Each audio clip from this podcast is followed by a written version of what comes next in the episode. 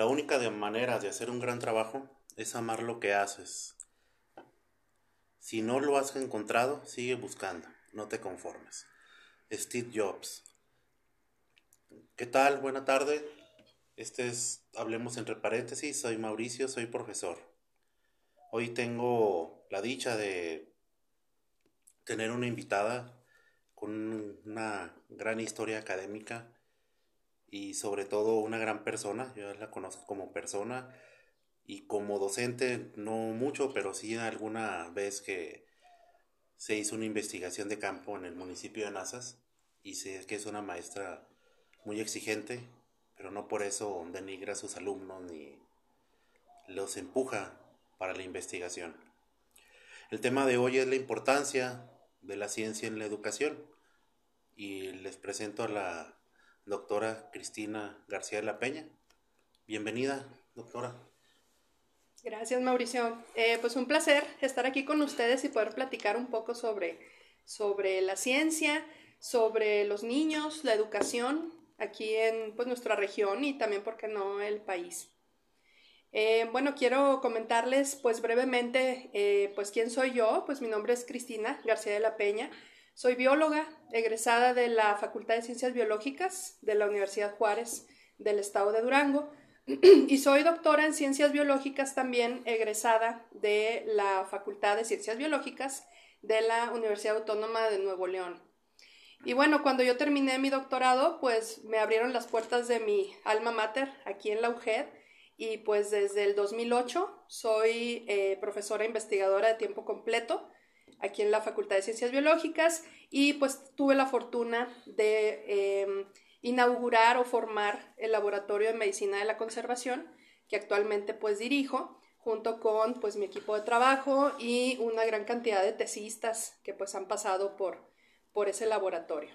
Y bueno, eh, comentarles también que pues yo soy eh, investigadora más que, más que nada, aunque obviamente pues también tengo ciertas em, eh, que hacer como docente, pero la investigación pues es lo que me ha llevado hasta el día de hoy pues a poder conocer una gran cantidad de, datos, de información interesantes que pues al día de hoy ya tienen eh, aplicación.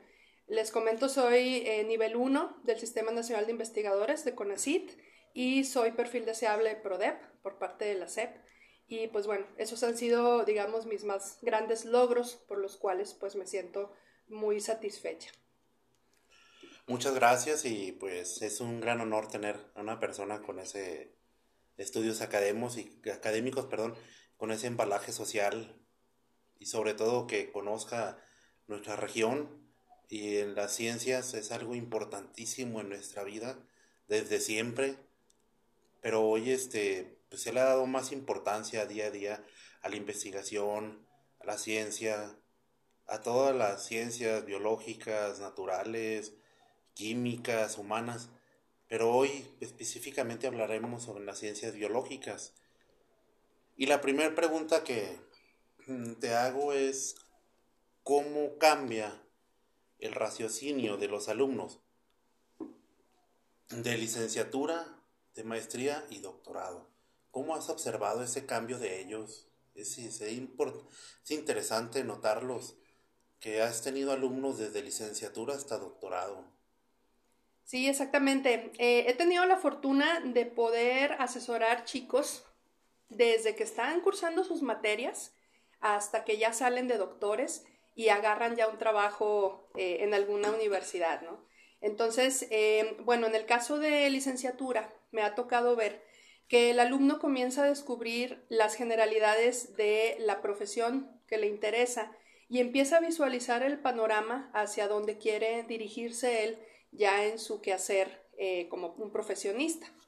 Y bueno, aquí en licenciatura lo vemos más como un periodo de autoexploración, donde el alumno va a ver qué capacidades tiene, qué habilidades, qué afinidades son las que él tiene y puede llegar a desarrollar.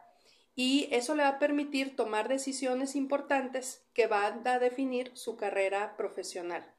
Entonces, por ejemplo, en el caso de las carreras que involucran investigación, como es el caso de biología, pues nosotros esperamos que el alumno pueda identificar un problema o una laguna de conocimiento, ¿Por qué? Porque la ciencia tiene que resolver problemas. No puede ser una ciencia 100% eh, filosófica, que se quede en el limbo, que no, que nada más genere conocimiento por conocer. Digo, eso es importante desde el punto de vista filosófico, pero en una sociedad con necesidades tenemos por fuerza que eh, voltear la vista hacia los problemas que hay en la sociedad y que el alumno se vaya dando cuenta que mediante la ciencia podemos solventar esos problemas, dar eh, alternativas de solución. Entonces con esto el alumno se da cuenta que puede ser un factor de cambio, que puede contribuir a incrementar esos datos científicos y puede ayudar a encontrar esa solución. Cuando el alumno de licenciatura logra esto, nosotros estamos satisfechos, decimos ya hemos cumplido esta, esta etapa y pues lo que esperamos, y siempre que el alumno tiene su examen profesional, pues es incentivarlo para que pase a maestría, para que siga en esta, en esta línea de, de investigación. Entonces, ya cuando el alumno pasa a maestría, lo que esperamos es que su mentalidad ya cambie y se enfoque en profundizar un tema de su interés. Ahora sí, él va a decir, a mí me interesa esto o aquello porque ya vi que es importante, ya vi que se necesita, entonces ahora sí nace de él, qué es lo que quiere él dedicarse. Entonces él necesita conocer los antecedentes, el estado actual y las perspectivas de esa cuestión que a él le interesa que puede ser, por ejemplo, en nuestro caso de ciencias biológicas, para mejorar la salud, para conservar el medio ambiente, para desarrollar una nueva tecnología, etcétera, ¿no? Pueden ser muchísimas, muchísimas vertientes. Y bueno, pienso que es en esta etapa en la que el alumno ahora sí va a decidir si se va a ir por el camino de la investigación científica o si se va a dedicar a actividades profesionalizantes, que también son muy importantes como estar participando en las instituciones de gobierno o de plano dedicarse a ser un docente u otras cuestiones, ¿no? Pero bueno, aquel alumno que ahora sí ya terminó la maestría y va a pasar a doctorado, entonces cambia todavía más su mentalidad. Ahora, en el caso de doctorado, los alumnos van a poder desarrollar de lleno las competencias que lo van a impulsar en la disciplina a la que él quiera dedicarse. Para nosotros de manera ideal, nosotros como maestros, eh, un estudiante de doctorado se caracteriza por tener una mente abierta, por tener una amplia capacidad para generar nuevos criterios, ¿sí? por ser una persona receptiva. Y en este caso su interés pues debe enfocarse en utilizar el método científico que ya aprendió previamente tanto en maestría como en licenciatura para buscar soluciones reales y aplicables a los problemas, pero ahora no se van a quedar nada más a un nivel básico, sino que ahora en serio vamos a ir a aplicar esos conocimientos ya en sector privado, en sector gobierno, en la sociedad en general, para solventar esos problemas. Y por otro lado, también un estudiante de doctorado tiene que tener esa mentalidad que le permita ocuparse en formar nuevos estudiantes que van a comenzar su camino profesional así como él comenzó también eh, desde, desde joven, y tiene que tratar de, brindar, de brindarles todas las herramientas que sea posible para que lleguen a ser excelentes profesionistas o nuevos investigadores, como es él, pero ahora él se convierte también en un maestro de cómo él tiene que enseñar a los alumnos para que el día de mañana esa sea la nueva generación de investigadores, ¿no? Entonces, así es como vamos pasando la estafeta, tanto en metodologías de investigación como en la mentalidad que tiene que tener el alumno en cada una de estas, de estas etapas eh, profesionales. Muy bien y muy interesante tu, tu respuesta, sobre todo donde se dice que la ciencia tiene que resolver problemas. Y es así. En ocasiones, pues en mi campo estoy acostumbrado en las ciencias filosóficas que en ocasiones sí nos quedamos en el limbo y en la cosmología, en lo en la el mundo ideal de Platón, en la mayéutica de Sócrates y no, no se aterriza. Y toda ciencia debe resolver problemas. Interesante. Y la segunda, eh, aquí, bueno, sabemos que en primaria se enseña ciencias, eh, desde que se hace el experimento del frijol en algodón. Y es, es interesante, o sea, es algo que de ahí se empieza el amor a la ciencia y en muchas ocasiones no, no se ve ese auge, esa influencia en los niños de, la ciencia, de la seriedad que es una ciencia, de resolver problemas. Y aquí en la siguiente pregunta la leo que dice que es importante enseñar ciencia desde edad temprana. Sí, exactamente. Eh, bueno, eh, yo pienso que es fundamental porque la naturaleza de los niños siempre ha sido ser curiosos eh, de, su entorno, ¿no? O sea, todo lo que les rodea siempre les genera preguntas. Más o menos desde los cinco años, los niños empiezan a darse cuenta de que cosas tan simples como, por ejemplo, de que a toda acción hay una reacción, funcionan en este mundo. Y entonces el niño empieza a desarrollar todavía más preguntas y más preguntas, ¿no? Que para él pues es muy natural preguntar, porque pues él quiere saber, ¿no? Por esa misma naturaleza curiosa de, de los niños. Y entonces los niños comienzan a desarrollar criterios tempranos de cómo funcionan estas cosas a su alrededor y empiezan a hacer preguntas que seguramente a muchos papás se las han hecho de por qué el cielo es azul o por qué las hojas de los árboles son verdes, ¿no? O sea, son cosas muy, muy, muy sencillas que pues a lo mejor la mayoría de la gente pues no tiene en el momento una respuesta, pero que si tuvieran oportunidad estos niños de que se respondan a esas respuestas en la escuela, que sería pues el lugar idóneo para hacerlo, pues entonces el niño se sentiría con más curiosidad todavía y querría conocer, bueno, ¿y por qué? Este, y de otras cosas que, lo rodean, ¿no? en cuestión de ciencias biológicas, pues flora y fauna. Sabemos que los animales es una cuestión que siempre nos llama mucho la atención a todas las edades, ¿verdad? Pero a los niños muchísimo más. Entonces es importante pues atender esas preguntas para que ellos puedan descubrir y conocer más cosas. Yo creo que si se les enseña ciencia de manera formal y adecuada para su edad, pueden desarrollar en muchos casos su creatividad, que es muy importante para esas edades, aprender a generar nuevas ideas, a desarrollar un pensamiento lógico, etcétera, ¿no? Y bueno, todo esto les va a ayudar mucho como personas y como profesionistas en su futuro. Entonces, un niño que conoce su medio ambiente, que no tiene miedo a preguntar y que al contrario, que sepa que mientras más pregunta, más cosas va a saber, yo pienso que eso a nivel personal es algo invaluable, le va a dar seguridad y si se quiere dedicar a las ciencias, pues ese niño ya desde chiquito ya trae esa curiosidad, entonces ya va a ser muy fácil que se integre al mundo de las eh, ciencias o de la investigación científica. Sí, muy interesante tu respuesta. Los niños pues son un gran el tesoro de nuestro de nuestra sociedad y en todos los ámbitos. Aquí estoy haciendo muchos apuntes para aplicarlos en mis, en mis clases. Siempre es importante aprender. Todos los días aprendemos algo. La siguiente pregunta es, ¿cómo influyen las ciencias biológicas en la educación de la sociedad? Bueno, esa es muy buena pregunta, porque tendríamos primero que eh, considerar que las ciencias biológicas pues es el estudio de los seres vivos y nosotros mismos somos seres vivos. Entonces, la ciencia que trata de resolver problemas que apliquen a los seres vivos, pues realmente está aplicando a nosotros mismos, como especie que habitamos en este planeta y como el medio ambiente que es con el que nos estamos interrelacionando y es del que nosotros vivimos. Entonces, realmente la influencia de la biología, de las ciencias biológicas en el desarrollo y mejoramiento de la sociedad, pues es enorme. Entonces, eh, imaginen ustedes la ciencia de la medicina, de la veterinaria, de la agronomía.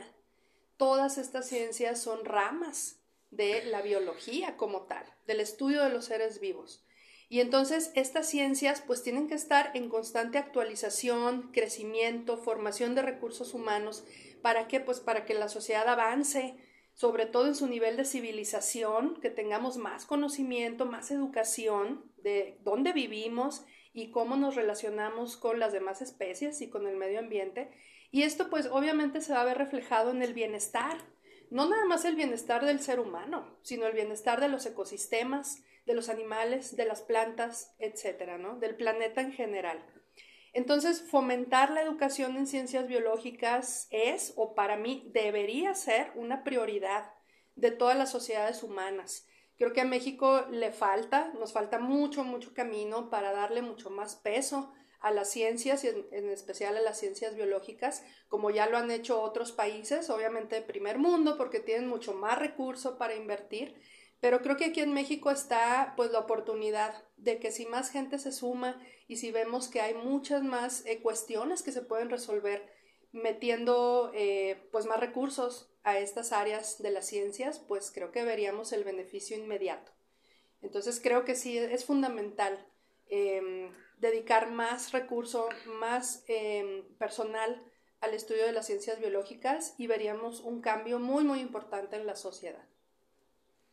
Y ojalá y que pues nos escuchen y que sí haya recursos para las ciencias, porque pues de aquí se toma conciencia de que somos coexistentes en el planeta, en el universo que no estamos solos y en ocasiones el antropomorfismo, antropocentrismo, perdón, este nos hace destruir nuestro hogar. Es el único y pues no, no podemos mantenernos de solo comer algo, comer tierra, este, comer billetes, comer monedas, no, sino que tenemos que vivir en armonía. Y sobre todo, Mauricio, eh, ahorita que comentas esto de vivir en, en armonía con el tema de la pandemia. La pandemia fue un ejemplo muy, muy claro que todos nosotros nos estuvimos dando cuenta que sin la ciencia hubiéramos estado perdidos en esta cuestión de la pandemia. ¿Por qué? Porque se descubrió o ya está por confirmarse de dónde salió el virus, qué tipo de problemas son los que propiciaron, propiciaron que saliera ese virus y sobre todo toda la investigación para generar las vacunas. Y esas vacunas han salvado a millones de personas de que se enfermen o de que mueran si es que les da la enfermedad del COVID-19. Y uno se pregunta, bueno, pero ¿y esas vacunas de dónde salieron? Pues no salieron de la nada, es, salieron de una larga, larga historia de una ciencia, una rama de la, de la biología, que es la biología molecular. Entonces, todos esos años que se le ha invertido dinero, recursos humanos y mucho, mucho esfuerzo por parte de los investigadores, lograron que estas vacunas se desarrollaran en meses, cuando antes se desarrollaban en años o décadas. Entonces, ahí está un claro ejemplo de cómo la ciencia, en específico ciencias biológicas, viene a resolver o al menos a mitigar un gran problema que nos afectó a todo el planeta, que incluso ahorita todavía tenemos ese problema, no sabemos cuánto más vaya a durar, pero sin la ciencia eh, biológica y sobre todo ciencias moleculares, ¿cómo hubiéramos podido eh, resolver este problema de la pandemia? Y hubieran habido mil veces más muertes sin las vacunas. Sí, mucho más difícil. Exacto. Y aquí nosotros como sociedad pues debemos darle lugar a los científicos que investigan estas situaciones de las vacunas, de los virus. En ocasiones los seres humanos somos tan mm, metiches, para decirlo de alguna manera, y lo vemos cuando hay alguien, una, cuando hay algún embarazo, ahí todos somos papólogos, mamólogos, cuando hay un perrito enfermo, pues todos somos perrólogos, ¿verdad? Y todos opinamos que esto, que lo otro, y en la hora cuando estuvo más fuerte la pandemia, aún no termina, sí todos daban su punto de vista como si fueran los expertos, los epítomes científicos, por ahora lo menciona, de la biología molecular, y cosa que no es cierto, hay que dejar que hagan su trabajo los que les toca hacer el trabajo en cuestión. Que los políticos hagan su trabajo, los maestros hagan su trabajo, los médicos hagan su trabajo, los veterinarios su trabajo y cada quien su trabajo, y esto es vivir en armonía. Y pues ahí podríamos dar pautas de bioética también, ¿verdad? Y muy interesantes tus respuestas, la sí, Y, otra cosa también, Mauricio, eh, ustedes se fijaron quiénes fueron los principales países que sacaron las vacunas luego, luego. Pues obviamente fue Alemania, fue Estados Unidos, fue China, fueron las grandes potencias de, del mundo. ¿Por qué? Pues porque se inyecta una gran cantidad de recursos económicos y humanos en esos países a las ciencias biológicas. Aquí en México también ya se está desarrollando una vacuna, pues una vacuna mexicana, pero si se fijan, ¿hasta cuándo se está desarrollando? Hasta dos años después de que empezó este, la pandemia.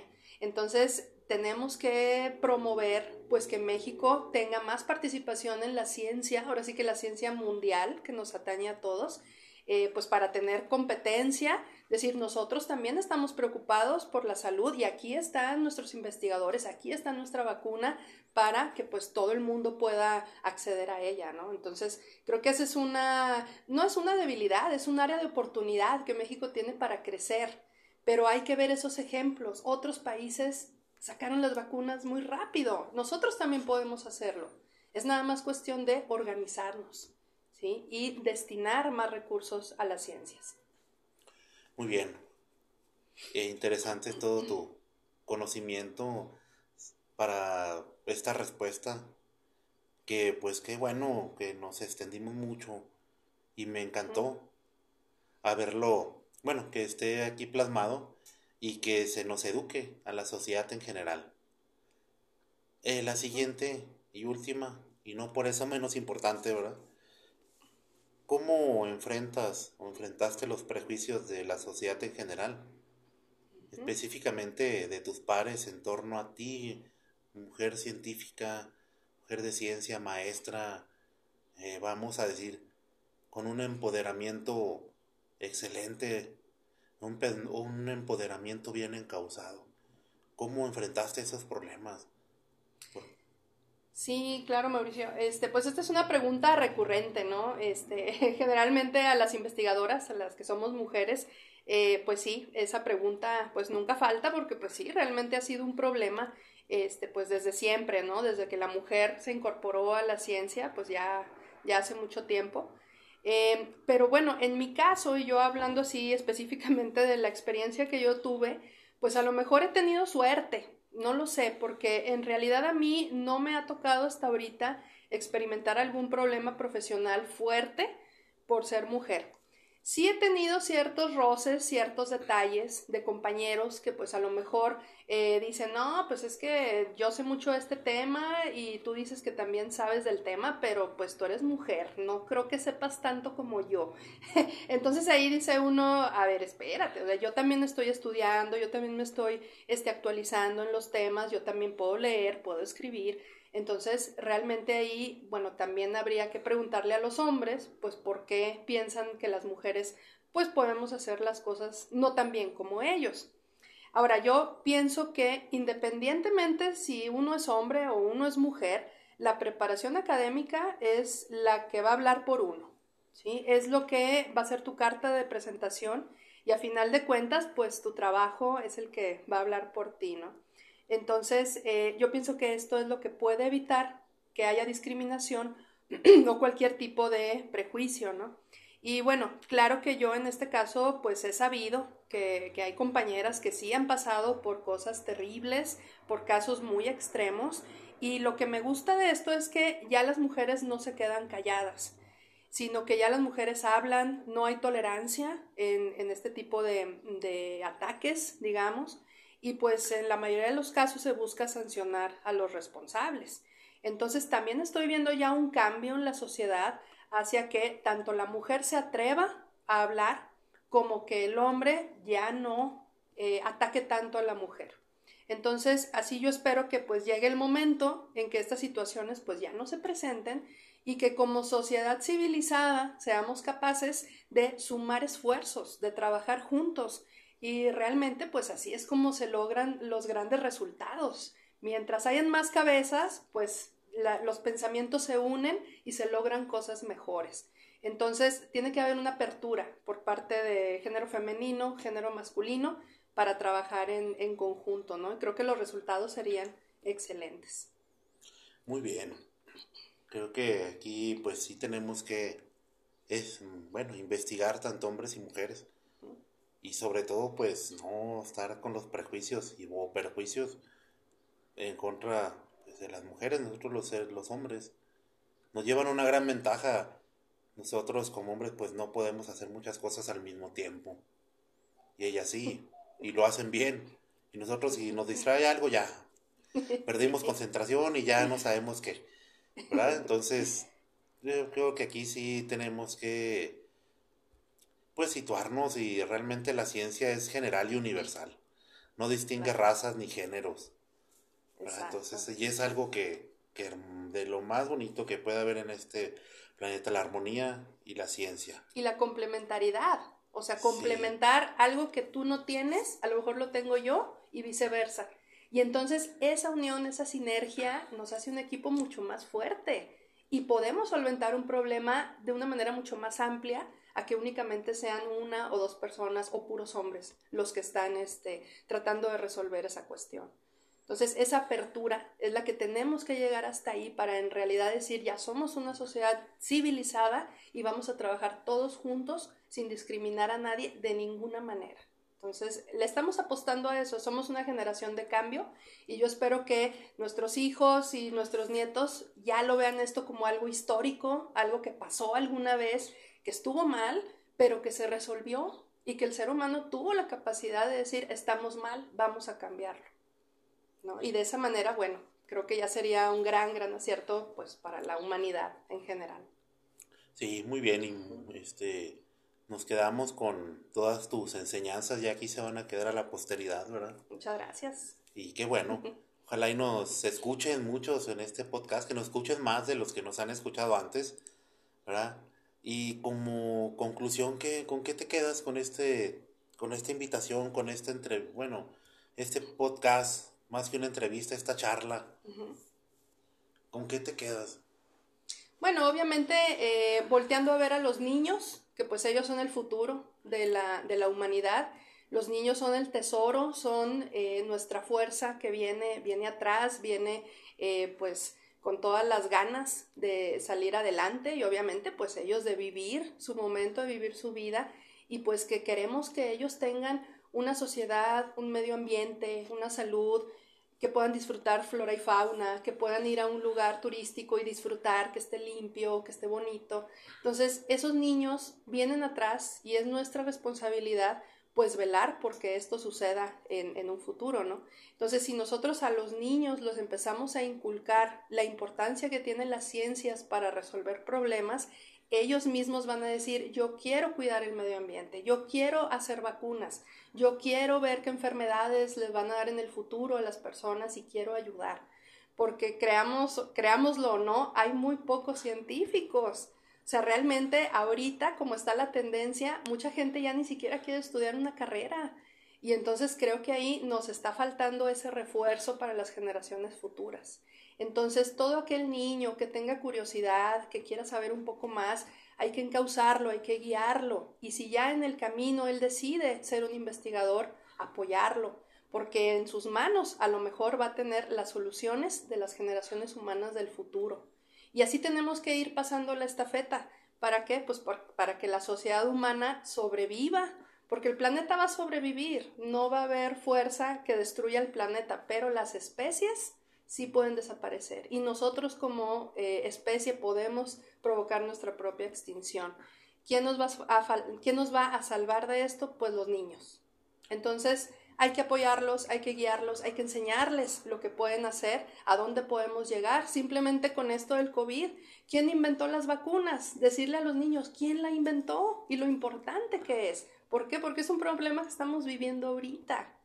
Entonces ellos van a decir, yo quiero ser investigador. Yo el día de mañana, si hay otro problema mundial, yo quiero ser parte de la solución. Entonces yo me quedo con eso, con ese mensaje a los papás, a los adultos, volten a ver a los niños y ayúdenlos, guíenlos. Y pues obviamente un pequeño mensaje y recordatorio a los gobiernos. Es importante más apoyo a las ciencias biológicas en general, porque de aquí se pueden resolver muchas cosas que pues ni idea, ¿no? Mucha gente, muchos políticos no saben cómo resolverlo. Bueno, la ciencia seguramente tiene alternativas. A lo mejor no una solución radical, pero sí muchas alternativas que se pudieran explorar para poder dar una solución a lo que nos está o nos va a estar aquejando en un futuro. Muy bien, adultos, joven, desde la juventud hasta adultos en plenitud, tenemos una gran responsabilidad de dejarle a los niños un mundo mejor y armónico y que ellos, pues realmente ellos van a ser nuestra salvación. Y no por eso ahogarnos entre seguir destruyendo nuestro planeta. Todo, todo, todo conlleva el planeta, cualquier un papelito por mínimo que sea, que no lo depositemos en el cesto de la basura, nos contamina. gobierno si no hacemos campañas de reciclaje, de separar basuras orgánica e inorgánica. Se nos acaba nuestro planeta, bueno, el planeta no, se nos acaba nuestras especies y cuidado. Entonces tenemos una gran responsabilidad. Y de manera general, pues nos quedamos con esto. Como adultos tenemos una gran responsabilidad de dejarles un planeta mejor a nuestros niños, a nuestros hijos, a nietos, bisnietos, a tataranietos y todas las generaciones que vayan hacia abajo. Entonces nos quedamos con esa gran responsabilidad. Espero y lo cumplamos y ojalá y lleguemos a muchas conciencias que sabemos que lo vamos a hacer. Muchas gracias por tu tiempo, doctora Cristi. No, al contrario, gracias por la invitación. Y pues bueno, eh, cualquiera de ustedes que quisiera contactar conmigo, les voy a dar mi correo porque es importante. A veces hay inquietudes, hay preguntas, eh, asesorías. Les dejo mi correo, está muy facilito, es cristina.garcia.uged.mx. UGED por Universidad Juárez del Estado de Durango. Ahí me pueden contactar con toda confianza y pues podemos resolver cualquier cosa que esté a nuestro alcance. Muchas gracias, Mauricio. Muchas gracias. Esto fue Hablemos entre paréntesis. Muchas gracias. Nos escuchamos pronto.